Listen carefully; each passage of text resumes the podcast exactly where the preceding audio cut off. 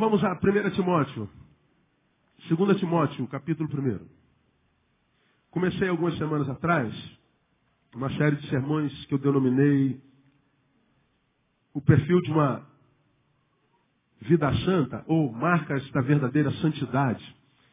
E você vai me permitir, irmão, é, não só fazer uma recapitulação dos últimos sermões, mas vai me permitir ministrar o último sermão integralmente de novo.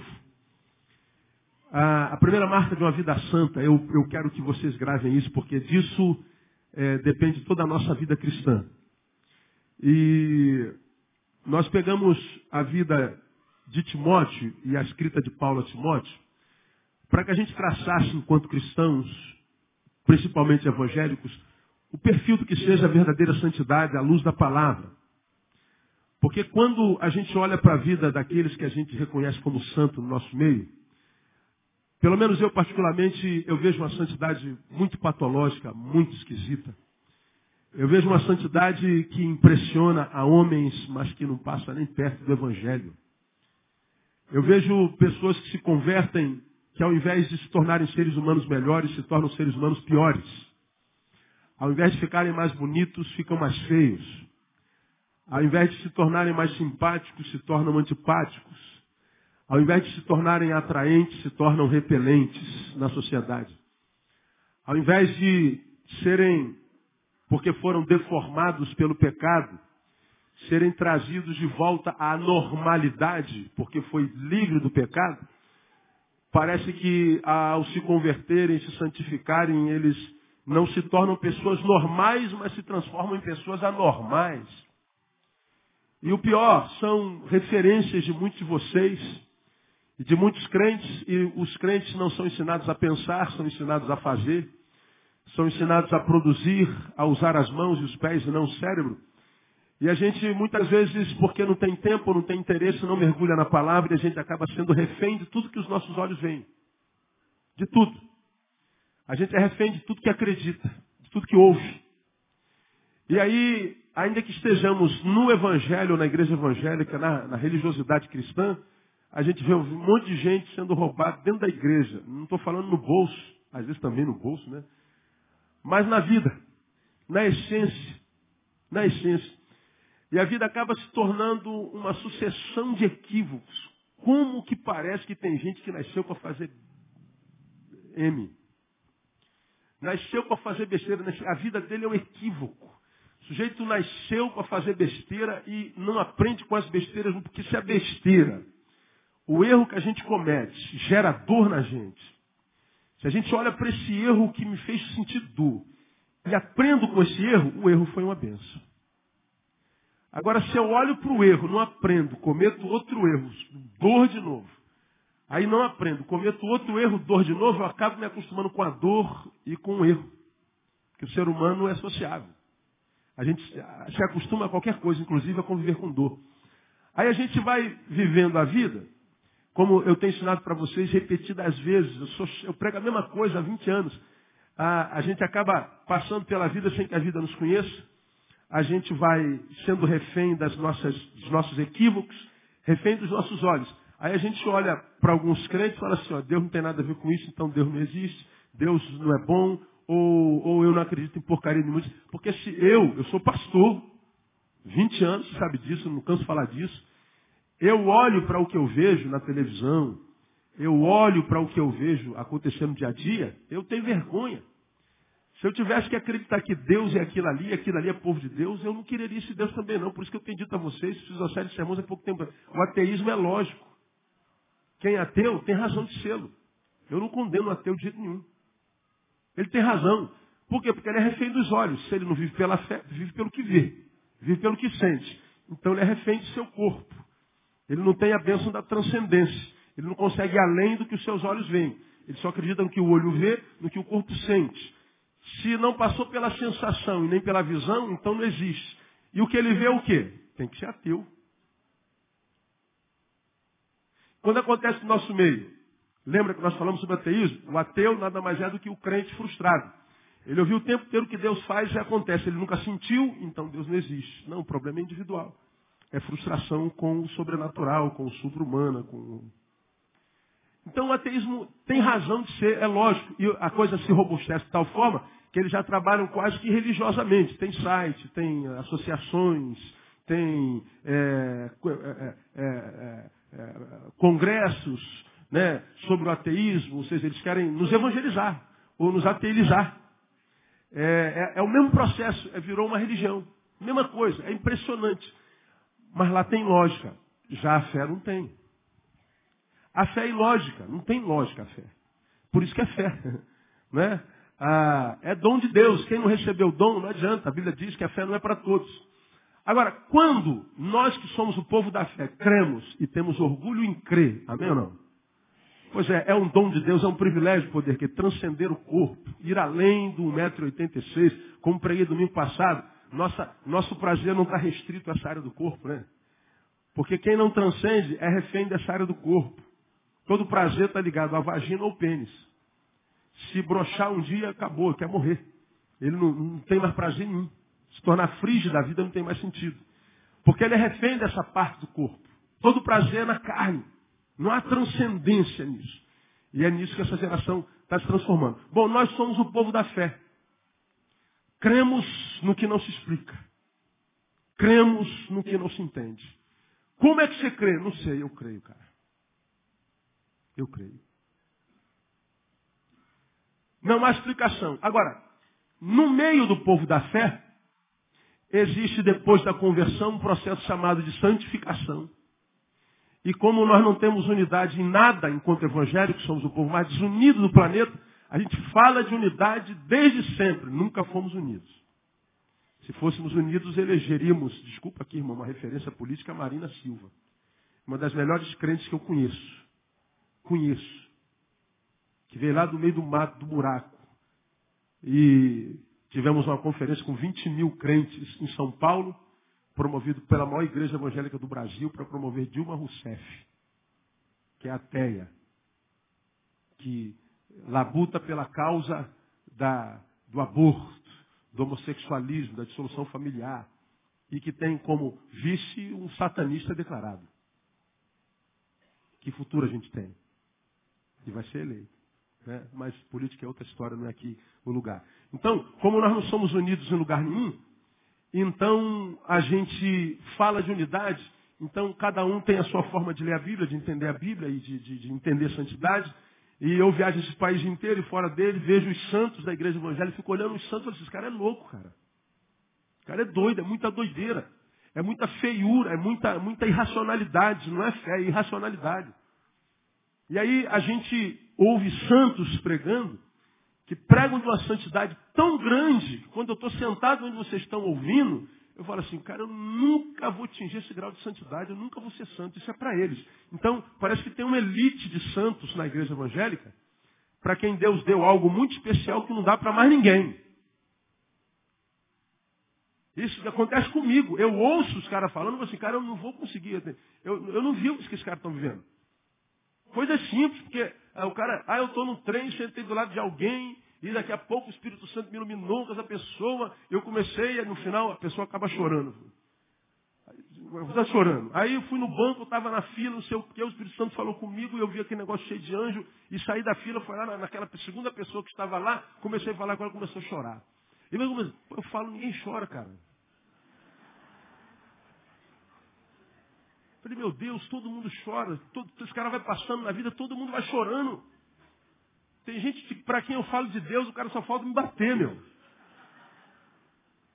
Será que é só com ele que acontece um negócio desse? É que tudo dá certo na vida dos Santos, na minha nem tudo dá certo. Meu time foi para a segunda divisão. E esse ano tudo nem parece que vai voltar. Não...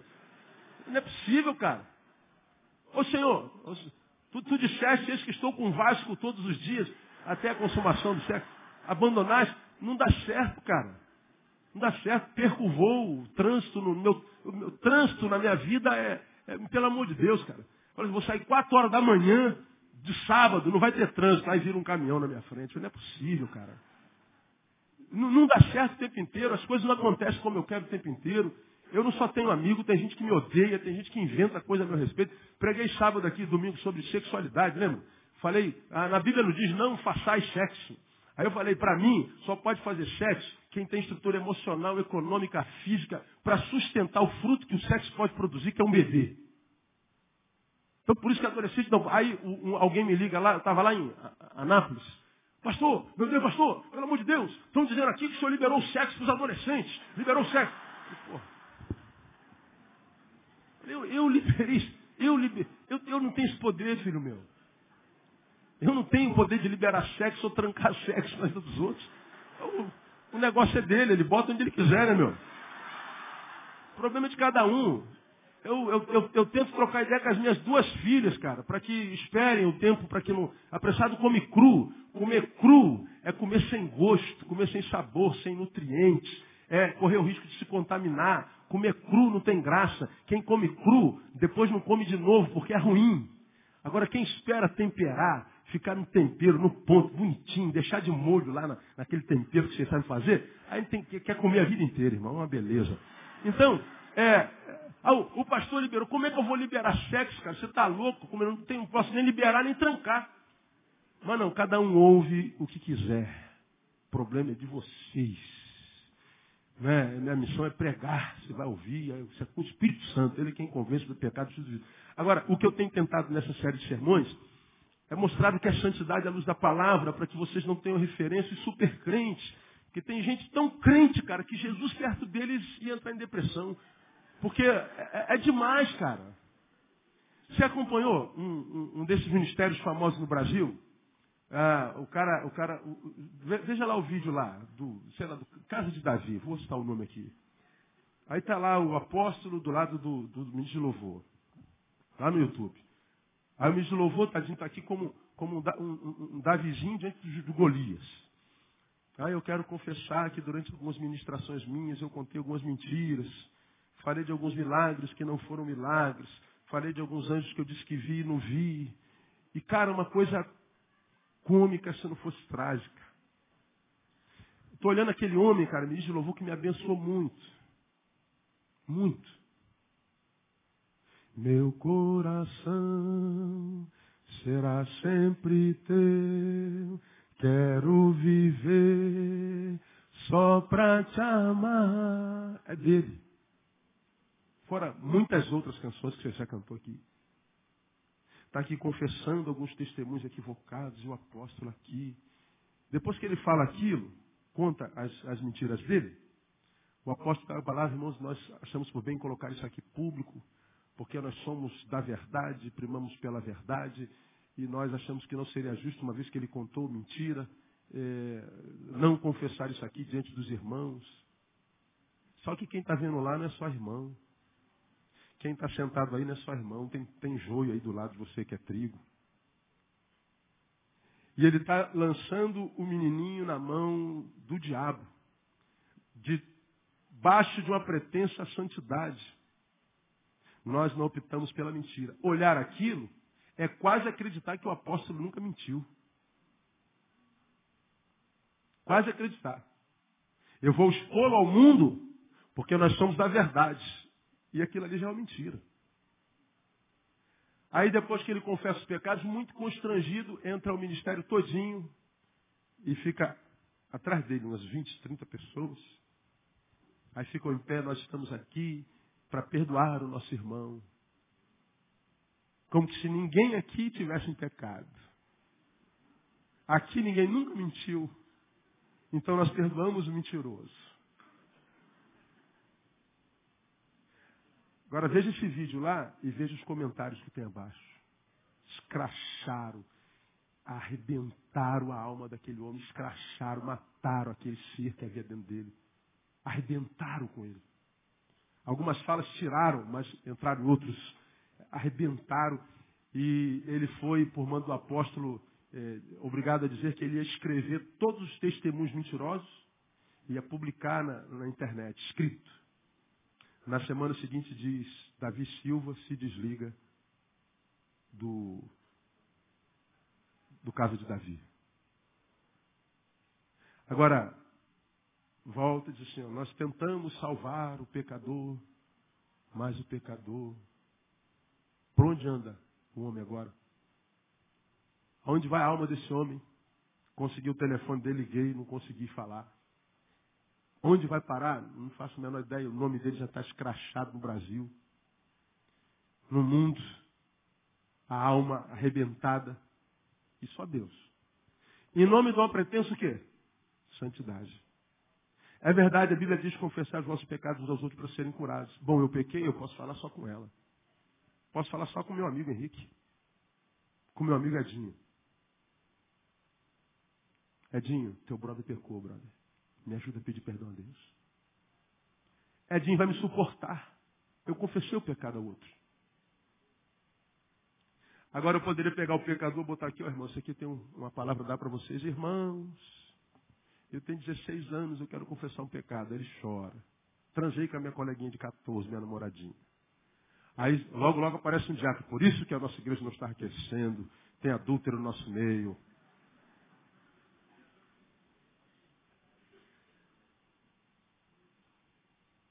Aí a gente acha que resolveu o problema. Vamos excluir ou não? Exclui, não exclui tem a discussão. Aí resolve excluir. Favorável, levanta a mão. Um monte de gente que levantou a mão está em pecado também. Quase todos vocês estão em pecado. Tem um monte de gente que levantaria a mão porque ele transou, que está transando também. Você acha que eu sou algum idiota para achar que no meio dessa multidão não tem ninguém botando um pintinho fora do buraquinho errado? Sou idiota. Eu sei que escandaliza alguns de vocês. Lamento, irmão. É a grande verdade. Agora, por que, que eu vou pegar um pecador que confessou e jogar diante da cova de pecadores que não confessaram? Confessa para mim, confessa para teu amigo. E deixa o pecado, porque aquele que confessa os seus pecados e os deixa, alcançará o quê? Agora, numa pretensa santidade, a gente tem que trazer e expor ao público. Isso é apedrejamento emocional. É santidade. E o pior, eu vejo multidões seguindo pessoas sábias como essas. Cego guiando cego. Então, mostrei para vocês as marcas de, de, das santidades. Eu não vou ler o texto todo. E a primeira que eu mostrei está aí, versículos 1 e 2 de 2 Timóteo, capítulo 1. Paulo, apóstolo de Cristo Jesus, pela vontade de Deus, segundo a promessa da vida que está em Cristo Jesus, a Timóteo, leia comigo. Meu amado filho, graça, misericórdia e paz da paz de Deus, Pai e Cristo Jesus, nosso Senhor. Aí ele escreve essa carta, essa carta está recheada de frutos de santidade. Mas a primeira marca do verdadeiro santo, da verdadeira santidade, está aí, a Timóteo, meu o quê? Amado filho. Você sabe que a palavra amado entre nós virou jargão. Ô meu amado, ô minha amada, às vezes eu te odeio. Quero que você morra. Mas virou moda. Ô amado, até a bombom, ô amado, amada. Aí acharam que esse jargão é da bombom. Ô amada, amado. Perdeu a guarda das crianças agora, você viu, né? Amada deve estar magoada. Vamos orar por ela. Então, amado virou um pronome de tratamento. Mas na boca de Paulo, amado é o sentimento que ele nutre. Amado é quem se ama. Quando Paulo diz amado Timóteo, ele está falando, Timóteo, eu amo você. E eu poderia ler 200 textos nessa Bíblia mostrando que a primeira marca do santo é o amor. A primeira marca que a santidade imprime no cristão é o amor. Por quê? Porque a conversão nada mais é do que o adentrar do Espírito Santo, ou seja, de Deus na nossa história. A Bíblia diz que a fé vem pelo ouvir. Ouvir a palavra. Agora, quem é que convence o homem do pecado, da justiça e do juízo? É o Espírito. Então, quando eu ouço a palavra e recebo a palavra, é porque essa palavra, junto ao Espírito, me convenceu do pecado. E aí eu me transformo numa casa espiritual. Deus entrou em mim e me fez morada do Altíssimo. Então ele, ele, ele foi introduzido, introduziu-se na minha história. E aí eu me transformo num novo homem. Pelo que se alguém está em Cristo, ele é o quê? Nova criatura. As coisas velhas passam e tudo se faz novo. Então, a introdução de Deus na nossa vida é restaura o amor. Por quê? Porque Deus é o quê? Amor. Então, se eu estou cheio de Deus, eu estou cheio de amor. Agora, da mesma forma como a palavra amado virou um problema de tratamento, amor virou só um sentimento. A gente acha que amar é ser melado. A gente acha que amar é, é, é, é fazer cafuné o tempo inteiro. A gente acha que amar é um sentimentozinho é, romântico. A gente não acha que quando a gente mete a mão na, no, no lombo da nossa criança, isso não é amor. E agora já não pode mais. Pode olhar lá que tem uma plaquinha na bunda do seu filho. Não toque. Proibido tocar. Já viu lá? Vou falar sobre isso numa outra oportunidade. Só para você pensar na cama. Isso é coisa do diabo. Porque a Bíblia diz, não poupeis a vara ao filho. Quem ama, educa. Não poupa a vara. É o que diz a Bíblia. O problema não está na vara. Está em quem está segurando a vara. Como eu falei lá na escola de pais hoje. Quem ama, beija a praça, pode dar um tapa. Pode puxar a orelha. Porque o filho sabe que é amor. Meu pai me amou sempre, todo dia, o tempo inteiro. Então, não é agora que está puxando minha orelha que ele não me ama mais. Filhos sabem diferenciar isso. O problema é que o pai não ama a mãe, não ama ninguém, ama porcaria nenhuma, não tem amor em casa, não tem nada, e o cara quer dar vara. Aí gera ódio. E outra, quer dar vara com ira. O pai, quando está irado, não pode educar. Ele tem que sair, educa quando estiver sem ira. Porque o produto da ira gera ódio. O produto da ira dói. O produto do amor não. Então, esse negócio da palmadinha é, é, é outra história. Então, amor, irmão, não é um, troço melado, como a gente, romântico, a gente, também. O melado, o romantismo faz parte do amor. Agora, quando a gente tem alguém que diz a verdade pra gente, mesmo que essa verdade doa, se for verdade, está sendo dita por alguém que se importa com a gente. E vai fazer muito mais bem do que aquele que se diz teu amigo diz assim, cara, é assim mesmo, mas ah, todo mundo erra, cara, sai fora, vamos para cá. Aí tu vai para lá porque para cá não dói. A verdade dói, a mentira não. Então você acha que quem está te dizendo a verdade é inimigo. Quem está te dizendo a mentira, porque não dói, é teu amigo. Aí você vai ver onde é que você vai parar. Vai parar. Então, quando, quando eu falo sobre isso, eu, eu, antecipo você de antemão. Eu não me escandalizo com quem está sofrendo, não me escandalizo com quem está prosperando. Porque nós estamos escolhendo o que plantamos. E alguns a gente poderia falar assim, ó, o caminho que você está andando vai te levar para aquele buraco lá. Então, se você mudar de caminho, ah, não chega na minha vida não, eu deixo para o buraco. Tem que ir para o buraco. Porque o buraco talvez possa salvá-lo. Porque se perder a capacidade de ouvir, não tem jeito ele vai ser refém do seu corpo, do seu desejo, das suas emoções. Ele vai ter que ir para lá, ele vai ter que cair no buraco. Há caminho que ao homem parece bom, mas o fim deles conduz o quê? A perdição, ao buraco. Então, para alguns, só no buraco. Lembra daquele empresário que procurou o pastor, que eu falei para você, pastor, perdi tudo, acabou tudo, eu não tenho mais nada, eu estou totalmente falido, eu não estou mais nada, eu estou no fundo do poço, o que, que eu faço? Ah, agradeço a Deus porque esse poço tem fundo. E para quem chegou no fundo do poço, só tem um lugar para olhar. Para onde é? Para o alto. Elevo os meus olhos para o alto, para o monte. De onde me virá o socorro? Meu socorro vem do Senhor. Então, para alguns, o poço é a universidade. Tem que deixar cair no poço. Alguns que têm ouvido não precisa chegar no fundo do poço. Quando ele começa o processo de queda, ele já bota as pernas assim no lateral do poço, já parou, já está tá arrebentando minha mão, chega. vou voltar a ouvir de novo. E ele ainda tem espaço de, de escalar e voltar para o caminho, porque existe só um caminho. Então, a dor faz parte da vida e a celebração faz parte da vida. Pastor, eu estou sofrendo. Deus vai estar lá, irmão, no sofrimento. Pastor, eu estou explodindo de alegria. Deus também está nesse negócio. É tudo igual. Depende da forma como a gente lida. Então, a, a, a, o amor não é um sentimento melodramático. O amor, ele passa pela verdade. Quando Paulo diz que a, amava Timóteo, ele não está falando de um sentimentozinho, não. Ele está falando que a marca do santo e da santidade é o amor. Quem ama não odeia. Você pode se irar, como eu já preguei sobre ir aqui.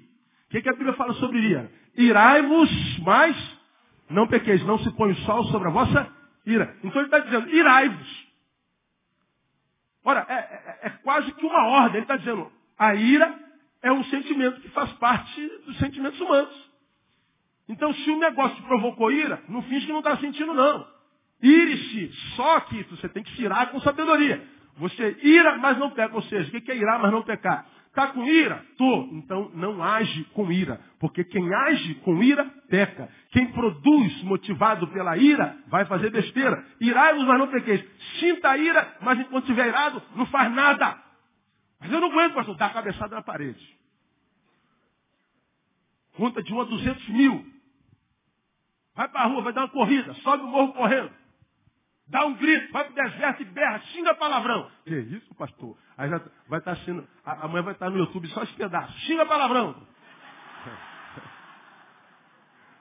É uma tristeza. Eu não, não, não, posso, não posso ficar vendo YouTube, não dá. Né? Aí tem gente que me odeia por causa disso. Ah, ah, xinga, cara, põe para fora de outra forma. Mas está irado com alguém, a gente só se ira com quem a gente ama, geralmente.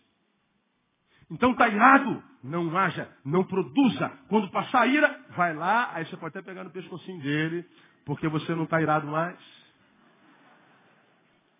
É outra história. Agora, irado, você pode quebrar o pescocinho dele. Está entendendo o que eu estou te falando, igreja meu não? Mas também diz lá, irai-vos, mas não se põe o sol sobre a vossa ira. Ou seja, você pode se irar, mas não agir. Você pode irar, mas não dormir com ela. Ou seja, Está irado, dialogue. Chegue a um denominador comum. Dormir com ira é ter o sono perturbado. Por quê? Porque está dormindo em pecado grave. Então a ira faz parte. Não é só um sentimento, eu posso até mirar. Então o amor não é só um sentimento. Tem a ver com muita coisa, esse amor. Então, eu, eu, eu, eu, como ouço pouco, falo muito mais do que, do que ouço. Queria ter o privilégio de você estar sentado aí, vim todo domingo, toda quarta, ouvir uma palavra de Deus. Eu não tenho esse privilégio, cara. E alguns de vocês nem sabem o quanto privilegioso é isso. Eu não tenho que pregar. Falar, para mim é um privilégio, mas se eu pudesse ouvir também é só uma bênção. Então, quando eu posso ouvir, vou ouvir alguma coisa. Eu vou ouvir aqueles caras que eu ouço, que não vai falar o que eu quero ouvir. O que eu quero ouvir, eu, eu leio. Leio igual um doido. Então eu, eu vou ver alguém, que alguém me falou assim, cara, ouve esse cara aqui, e é difícil a gente achar alguém, ouve esse cara aqui, porque esse cara está dizendo alguma coisa, que mais importante que dizer alguma coisa é ter alguma coisa para dizer. Como pouca gente tem pouca alguma coisa para dizer, tem um monte de gente dizendo um monte de coisa que nem precisa ser dito. Então fica atrás de quem tem alguma coisa. Quando tem alguma coisa para dizer, eu ouço, eu gosto quando o cara prega um sermão, eu fico com raiva dele. Por que, eu estou com raiva desse cara, meu? Eu não conheço o cara, nunca vi. Estou ouvindo ele pela primeira vez. Esse cara está me incomodando tanto por quê? Aí é o jeito dele. Não, é o jeito dele. Jeito, tem tudo que é jeito. Talvez seja o que ele esteja dizendo. E o que ele dizendo está, talvez esteja tocando em alguma área da minha vida que não está legal. Está me dando indigestão. Então eu tenho que lutar contra a minha hipocrisia, contra o meu orgulho, e esquecer o pregador e me ligar na mensagem. Ao invés de julgar o pregador, permitir que a mensagem me julgue. E aí eu vou para casa, às vezes, com raiva daquele cara, e eu não, não, concordei com nada. Mas eu não vou ser daqueles que não concordou, escreve um testamento, daí dizendo que você pregou. Mas não concordou, Passa uma regra, irmão, e vai ver a tua vida. Vai tomar Coca-Cola com limão. Mas não, ele passa uma semana construindo um testamento para dizer tudo tu pregou. Eu não gasto uma linha. Não concordei, pronto, acabou. Amém. Não tem nenhuma intenção de mostrar para você que você é mais burro do que eu. Não ganho nada com isso. Agora eu chego em casa e aquela palavra não sai. Falei, caraca, já tem uma semana que eu vi aquela palavra, esse negócio está aqui me incomodando. Não é possível, cara. O que, que é isso? Pô, o que, que, é isso? É para parar, sentar, mastigar com os dentes do cérebro, remoer, trazer de novo para cá, mastigar de novo. Meu Deus, que, que, que, se isso é remédio para tratar qual área da minha vida? Você vai descobrir, porque o Espírito Santo vai te levar lá, vai tratar aquela área da tua vida e você se torna, por causa daquela área tratada, um ser mais saudável, porque aquela área foi tratada. E a gente vai de tratamento em tratamento alcançando equilíbrio, não a perfeição. Então, o santo, ele ama e sabe discernir o amor, ainda que o amor venha seguido de dor e verdade. Ainda que o amor venha como amargo, como aquele livrinho de Ezequiel. Come, Ezequiel! Ezequiel comeu, comeu, mas está amargo demais. Come, meu filho. Quando chegou lá embaixo era doce. Muitas vezes a gente rejeita o amargo e perde o doce que viria depois dele. Muitas vezes a gente quer o doce e é doce só no início, depois se torna amargo para o resto da vida. Geralmente o que é amargo faz bem, geralmente. E diz até que ajuda a emagrecer. A irmã, cai dentro. Que é uma benção. Né? Então, o santo ama, porque está cheio de Deus, e Deus é amor. Difícil hoje é discernir o amor. Isso é que é difícil, discernir o amor. Porque tem o tal do amor permissivo, que é o amor dos nossos amigos que autenticam tudo que a gente faz. Qualquer besteira que a gente fala, qualquer besteira que a gente faz, qualquer é, é, atitude idiota que a gente pratica, o amigo está sempre dando força, amigos lá da rua, né? Não, Brad, estamos contigo. Tu, tu, abandonou pai, envergonhou pai, envergonhou mãe, abandonou os amigos, a, a, a, arrebentou com a vida de alguém, e, e, roubou o sonho de outro, e os amigos estão aqui. Isso é meu brother, cara. Meu brother está junto. É, é o amigo do amor permissivo. Para mim, estes são as maiores armas que o diabo tem usado hoje. É meu amigo porque está sempre comigo na alegria, na tristeza, na riqueza, na pobreza, na sua diversidade. É quase um casamento. Pois é, mas do lado de cá está a mala da mãe. Mãe é um troço chato demais. Vai estudar. Tá chegando tarde demais. Onde é que você estava? Dez horas aqui. Olha, já fez. Eu. Mãe é uma mala, meu. A mãe cerceia liberdade. A mãe tem que ter de disciplina, de horário. Meus amigos não. Meus amigos não têm isso. Meus amigos são sangue bom. Aí chega o carrasco do pai para autenticar. Ô pai, olha minha mãe aí. Não, a mãe está certa. Só que o homem não é tão competente emocionalmente como a mãe. E o pai, de repente, dá uma lambada na orelha dele, aí pronto. Aí que os amigos de lá viram anjos. Quando é que o amigo da rua vira anjo? Quando os pais são pais presentes. E disciplinam. Mas esse garoto está em transição. Ele já tem 20 anos, já sabe tudo. Está com quase 23, já viveu tudo na vida dele. Então, nessa transição do abandono e da vergonha de cá para a socialização com os meninos de cá, ele vai desconstruindo o que ele é. Quando chega aqui, ele é também, só que não o que ele é. Nada do que se faça aqui gera equilíbrio permanente ele precisa estar fazendo alguma coisa. Experiência, experiência, experiência, experiência. Experiência, experiência, experiência, experiência, experiência, experiência. Ele tem que estar praticando, porque se para, pensa, se pensa, sofre. Bom, tem que parar para dormir. Então tem que dormir logo. Mas porque não consegue dormir, porque não é ele, tem que tomar remédio, que é para morrer logo, entrar em coma. Aí acorda de manhã, já vai trabalhar. Não estou trabalhando, não posso parar, que se eu parar, eu penso, eu pensar, eu sofro. E a alegria é exatamente o oposto disso. A alegria não está a priori no que eu faço, mas no que eu faço quando eu paro de fazer. A alegria se estabelece não no cumprimento da missão, mas na sensação de ter cumprido a missão. A alegria se estabelece não no fazer, mas no estar. Agora, quem é que pode estar? Quem fez? Portanto, estão interligados. Agora, enquanto eu estou fazendo, eu posso ter prazer, mas porque eu estou produzindo, eu não estou refletindo. Tenho que parar de fazer. Bom, quando eu paro de fazer, desligo, tenho tempo. O que, que esse tempo traz na minha memória? Minha dor, minha angústia, meu vazio, minha desgraça? Ou a sensação de que estou pleno, preenchido, completado, realizado? É aqui, nesse refletir, que a tristeza ou a felicidade se estabelece na vida de um ser humano. Então, tenho que pensar no que fazer? Tenho, mas tenho que pensar também no quando parar de fazer. Por que, que o índice de depressão e aposentados no país e no mundo é exorbitante? Por que, que o suicídio nos que aposentam é exorbitante? Pararam de fazer. Viviam na disciplina, acordar às 5, pegar os ônibus às 7, almoçar às 12, lanchezinho às 15, final do expediente às 17. Pega ônibus às 18, chega em casa às 19.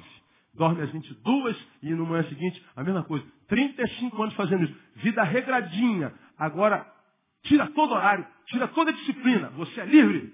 Pô, o cara, o cara quer morrer. Ele acorda no dia seguinte, no mesmo horário, cinco horas. Mas não precisa mais correr para pegar o ônibus, não tem mais ônibus. Faça o quê? O que você quiser. Ah, então vou, vou, vou dar uma corrida. Aí não aguenta. Vou parar a grama. Ah, a grama já parei ontem. Vou, vou limpar os passarinhos. Eu já limpou. Fazer o quê? Eu não sei. Tem nada para fazer? Não. Então esteja. Não está, eu não consigo. Ficar sem fazer é o inferno. Onde que os problemas conjugais começam a se estabelecer? A mulher reclama que o marido não para em casa. Trabalha de manhã, vai à noite para faculdade, depois vai para vigília, vai não sei para onde. Aí naquele dia, porque a mulher virou uma mala, ele vai ficar em casa. Então naquela sexta-feira, naquele sábado, ele ficou em casa. Aí ele acorda, está em casa. Pronto, mulher, estou em casa. Que bom, amor. Aí ela vai para ali e vai falar, vou ficar fazendo o que aqui em casa? Olha o verbo. Vou fazer o quê? O que, que eu vou fazer aqui? Ah, tanta coisa para fazer lá fora. E eu estou aqui fazendo o quê? Nada. Ué, o nada é um fazer. Não, mas esse fazer eu não sei. Eu tenho que fazer alguma coisa. Aí ele está em casa, ele vai trocar a lâmpada, ele vai pintar a parede, ele vai trocar a telha. Aí ele está em casa, mas não está. Que o mesmo que ele estava fazendo lá no trabalho, ele está fazendo em casa. Uma mulher não vê ele. Ô marido, deixa aí, troca essa telha outro dia. Eu vou descer para fazer o quê? Nada, vamos sentar aqui um do lado do outro. Para fazer o quê? Eu sempre fazer. Tem que fazer.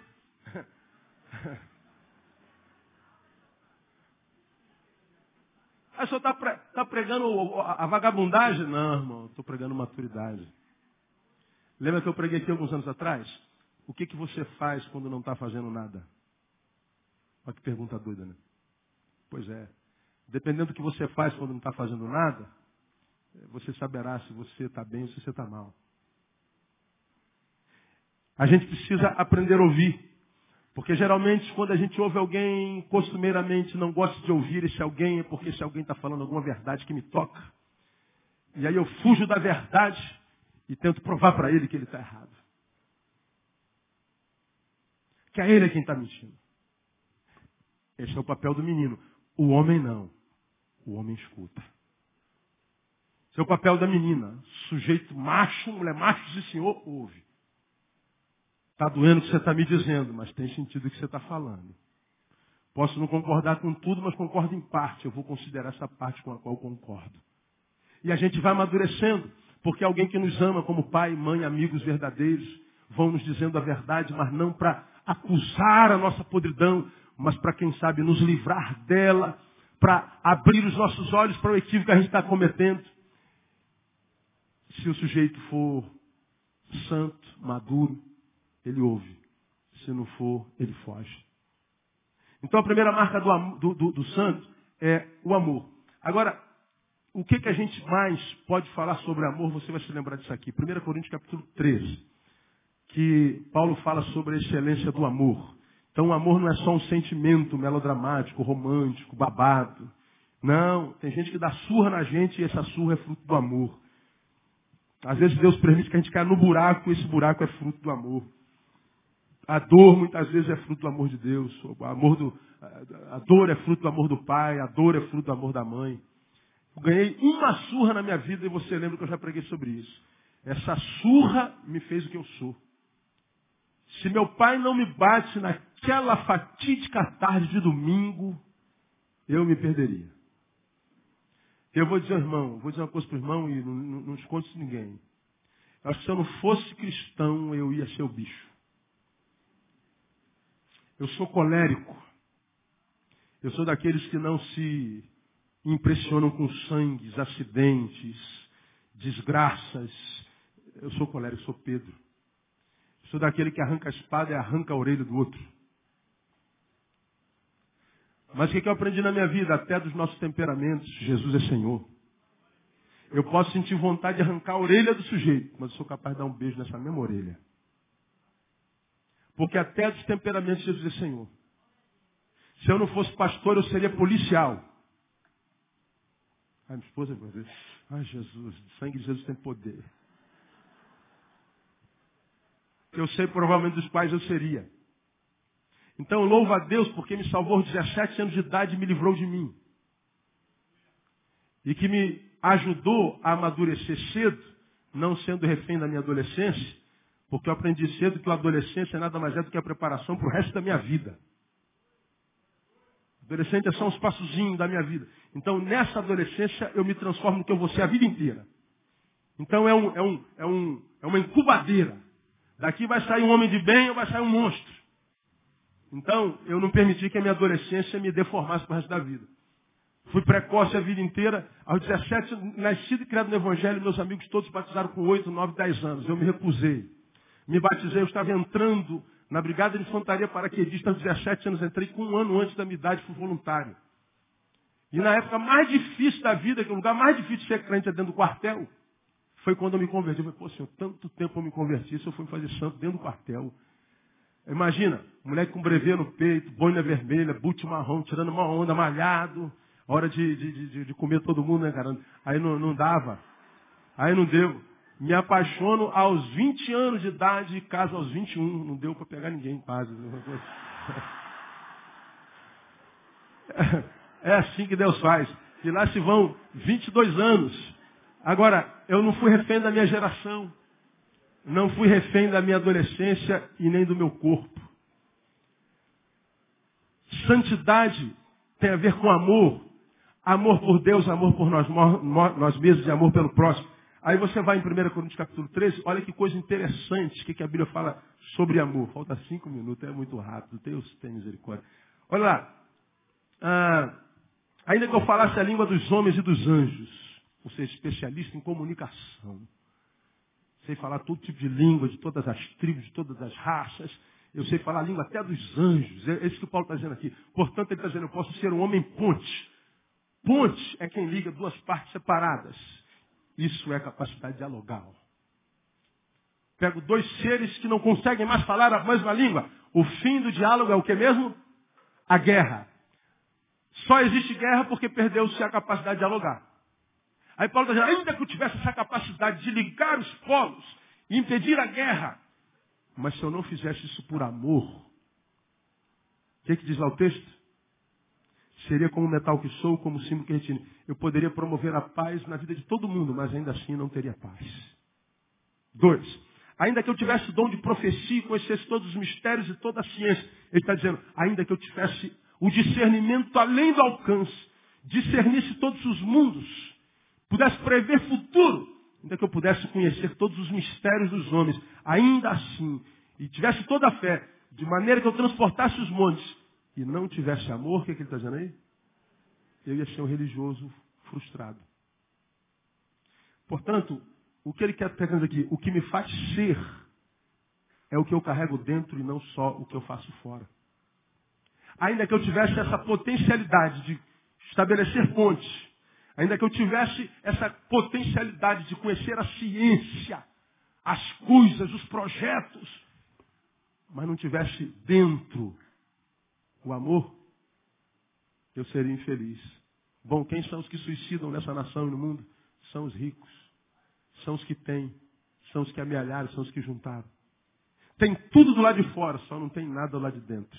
Aí vivemos naquela geração que eu falo para vocês, são tão pobres, tão pobres, tão pobres, que tudo que tem é dinheiro. E dinheiro não compra o essencial.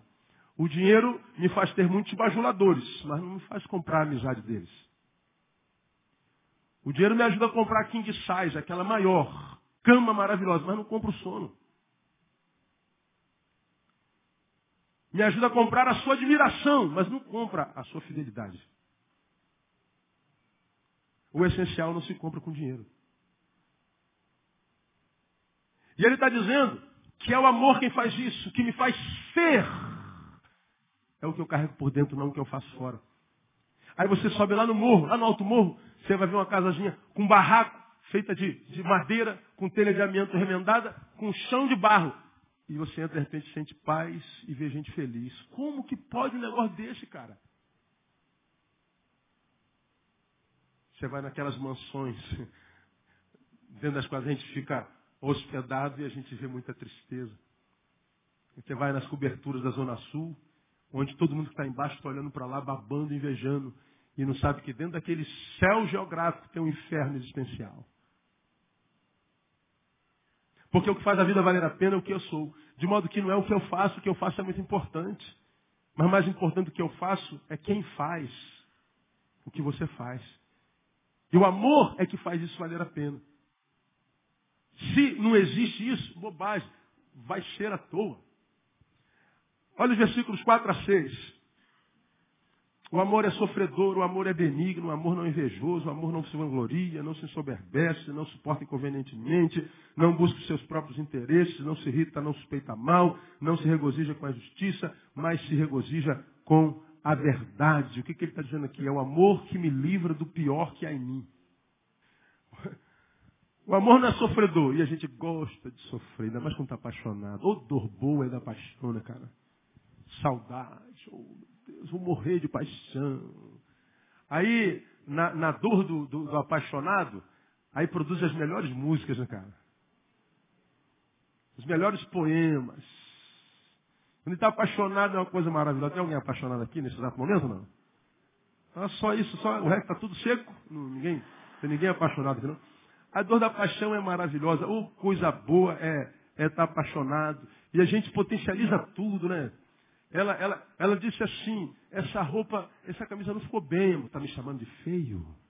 Não, não é nada disso. Não, você me diz que eu estou feio. Não, não diz que você está feio. Deixa de ser sofredor, não potencializa a coisa.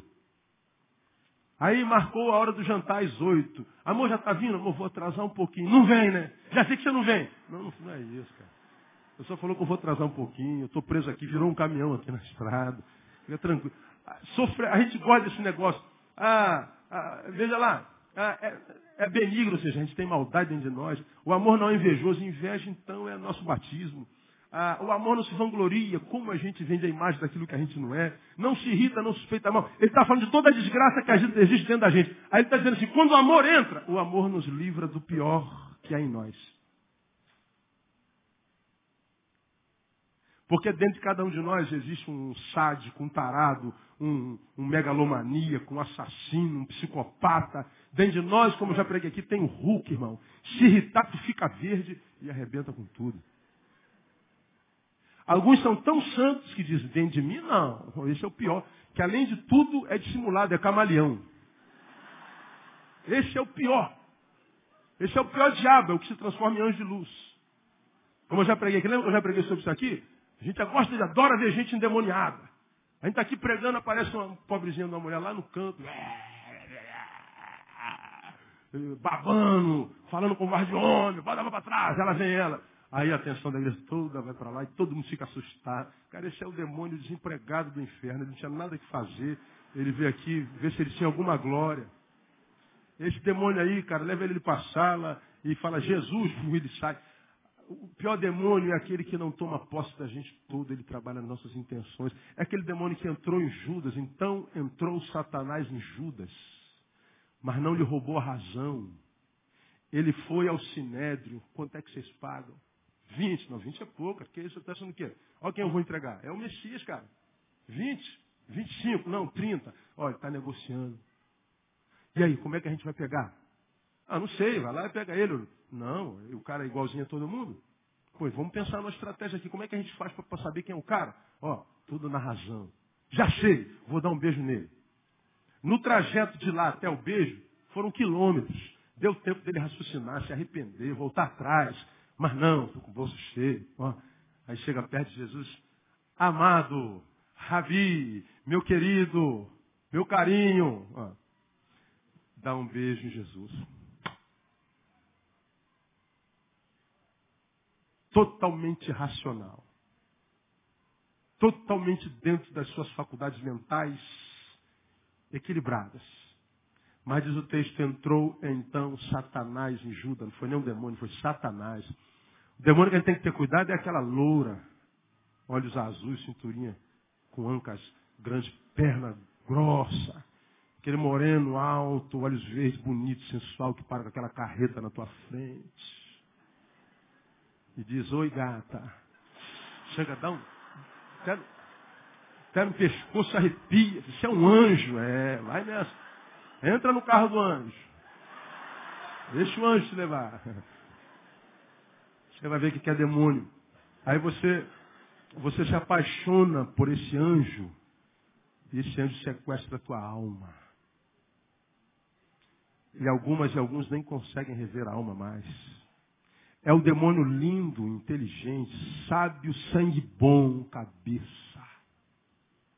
É com esse demônio que eu me preocupo. Porque o demônio.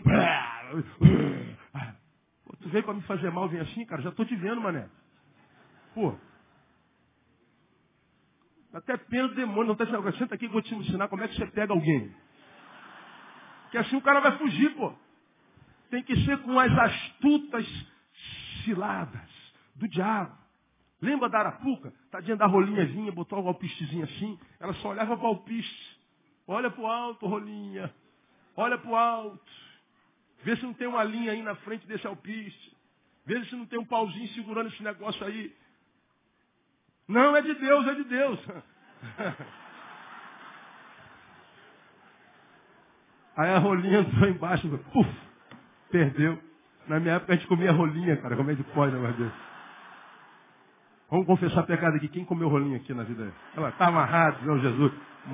Comeu rama, né? A gente era ruim puro. Coitado da rolinha. É, é assim, o diabo agia igual a gente agia. A rolinha nunca ia saber que era desgraça, que ele era bênção pura. Agora não, a gente, a gente fica impressionado com as igrejas que estão por aí botando. Apareceu um demônio atrás dele aqui, teu nome, identidade, profissão, quem te mandou? Pô. Agora diga, igreja. Ah, o poder de Deus aqui. Pô. Essa igreja tem fogo, vai, vai pro fogo. Vai lá. O amor me livra do pior que há em mim. Para a gente terminar, eu continuo na semana que vem. Dá vontade de ficar, dá? Mas eu termino semana que vem. Ah, veja o versículo 7. Tudo sofre, tudo crê, tudo espera, que mais? Tudo suporta. Ou seja, é o amor que me capacita para suportar as agruras da humanidade.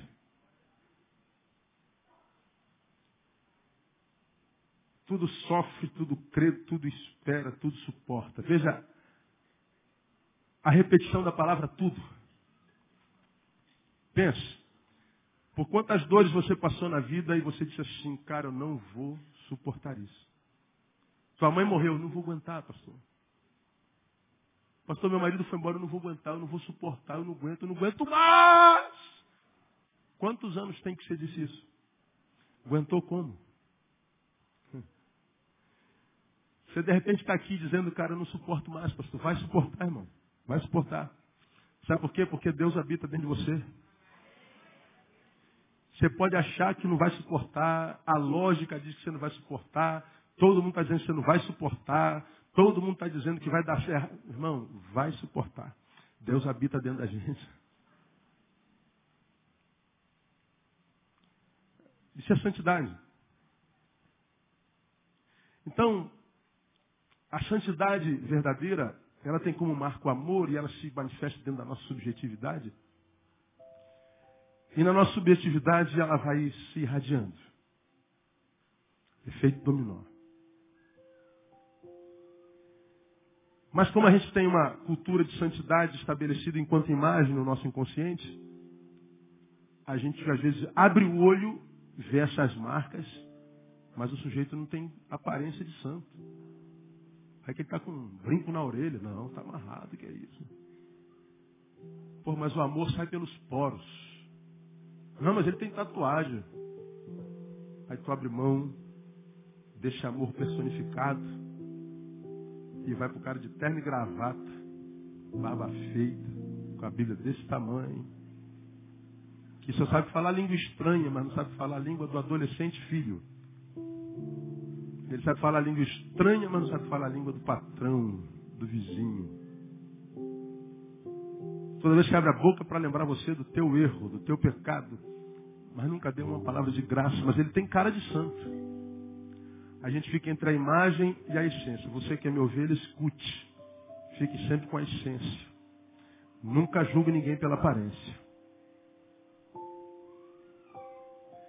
Isso é completamente bíblico porque você vai lá em Hebreus e nós temos um conselho que a gente tem que exercer hospitalidade. Porque muitos, sem o saberem, hospedaram o quê? Anjos. Como é que eu posso hospedar um anjo e não saber, Deus? Porque imagine um anjo. Imagine um anjo aí. Vamos construir um anjo aqui? Que cor é o anjo? Louro. Que cor é os olhos dele? Azul.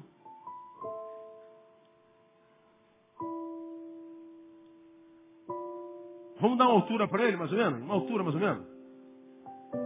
1,80. Raquítico ou malhadinho? Malhadinho.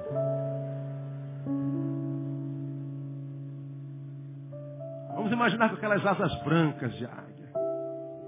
Qual é a cor da roupa dele? Branca.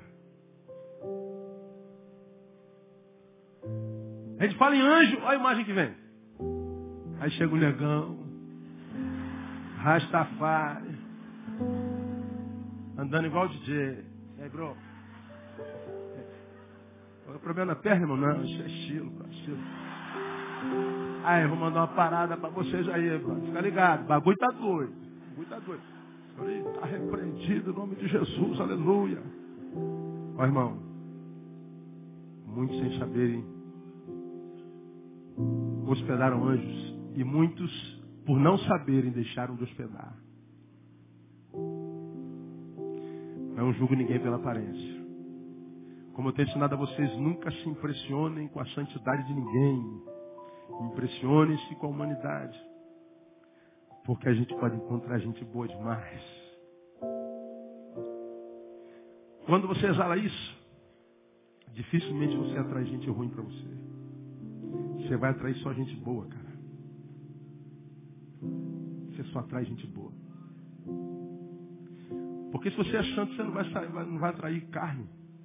Pecadores, gente podre. Você só vai atrair. Botou alpiste, vem passarinho. Botou carniça, vem urubu. O que você exala, você atrai. É a lei da atração. Você já ouviu falar isso aqui várias vezes.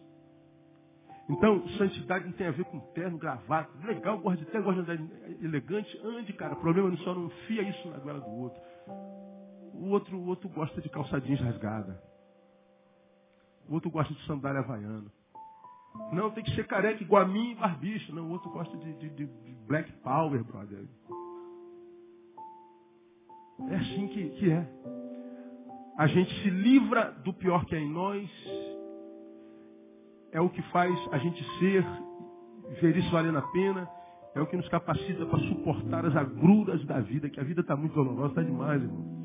Eu mesmo, às vezes, acho que eu não vou suportar, cara. Será que você consegue se colocar no meu lugar um pouquinho, só para dar uma viajada? Você não trabalha com gente, mas lê jornal, vê televisão.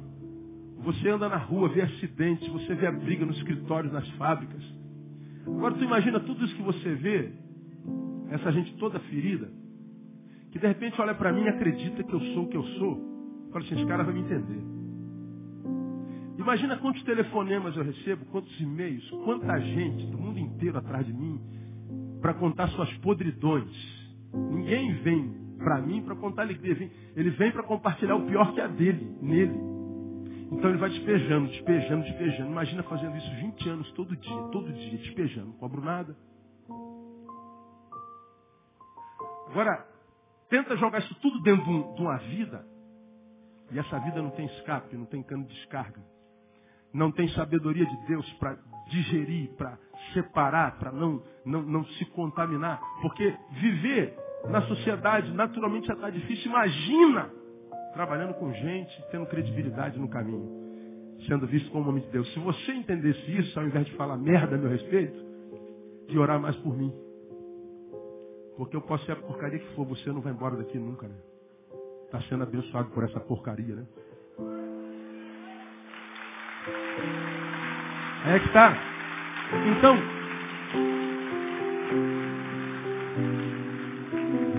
um falastrão desse fala assim, ah pastor, também o salário, não sabe nem quanto é que eu recebo de salário, não sabe nem se eu recebo salário.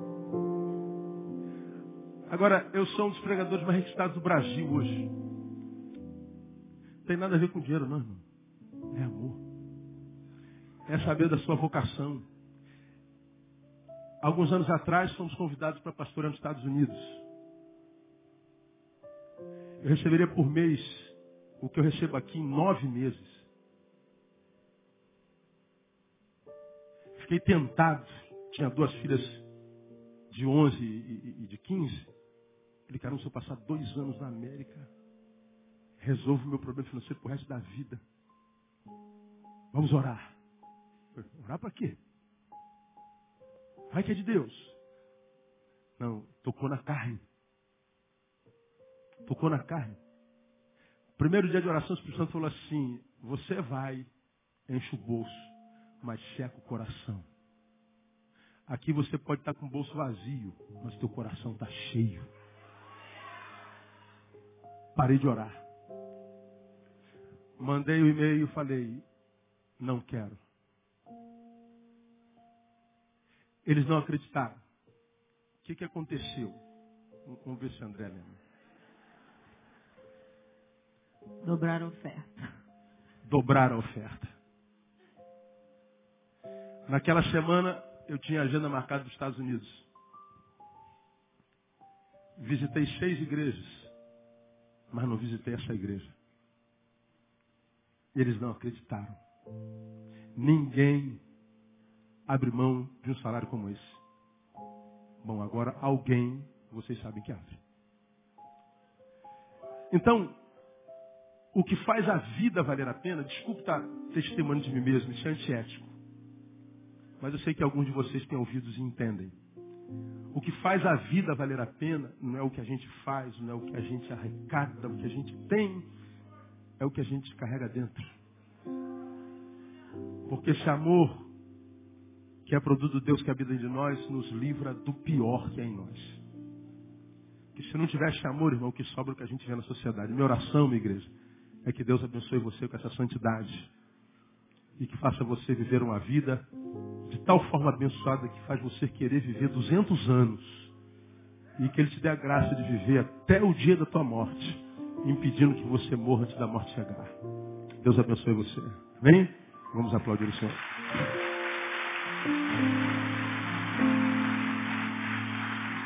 Semana que vem a gente continua. Vamos ficar em pé?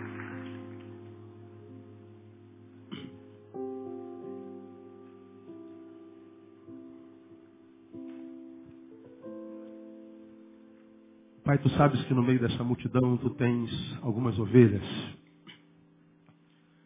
Tu sabes que alguns dos teus filhos estão sentados no meio dessa multidão, estão lá no site, ouvirão essa palavra. E a minha oração, ó Deus, é que nenhum destes teus aqui no nosso meio deixem de reter essa palavra, porque ouvir eles já ouviram. Deles a bênção de reter. E ó Deus, ao serem abençoados pelo teu amor, que é a tua própria pessoa, ajuda-os a crescer para que não sejam reféns daqueles que colam em nós para nos roubar o que tu tens para nós. Porque o que faz a vida valer a pena é o amor. Porque quando nós temos esse amor, nós somos livres e desapegados de tudo. Ó Deus, que cada um dos teus filhos, homem ou mulher, jovem ou idoso, crianças, adolescentes, possam, Deus, no caminho, viverem isso na prática. Para que eles possam se livrar da farsa igreja e da falsa igreja. Que eles possam se livrar da farsa do evangelho, do evangelho falso. E que no meio dos evangélicos eles possam entender o verdadeiro evangélico e alcançar essa santidade que é marcada pelo amor, um amor que produz tanto no nosso meio e em nós. Muito obrigado por esta manhã, ela não tem preço, Deus. Não há dinheiro que pudéssemos te dar que pagasse esse tempo, essa palavra. Não há nada que pudéssemos fazer que seria capaz de pagar o que tu fizeste por nós essa manhã. Ajuda-nos, portanto, a reter essa palavra. Eu te peço que assim seja no nome de Jesus, o nosso Senhor. Amém. Aleluia. Vou em paz, Deus abençoe.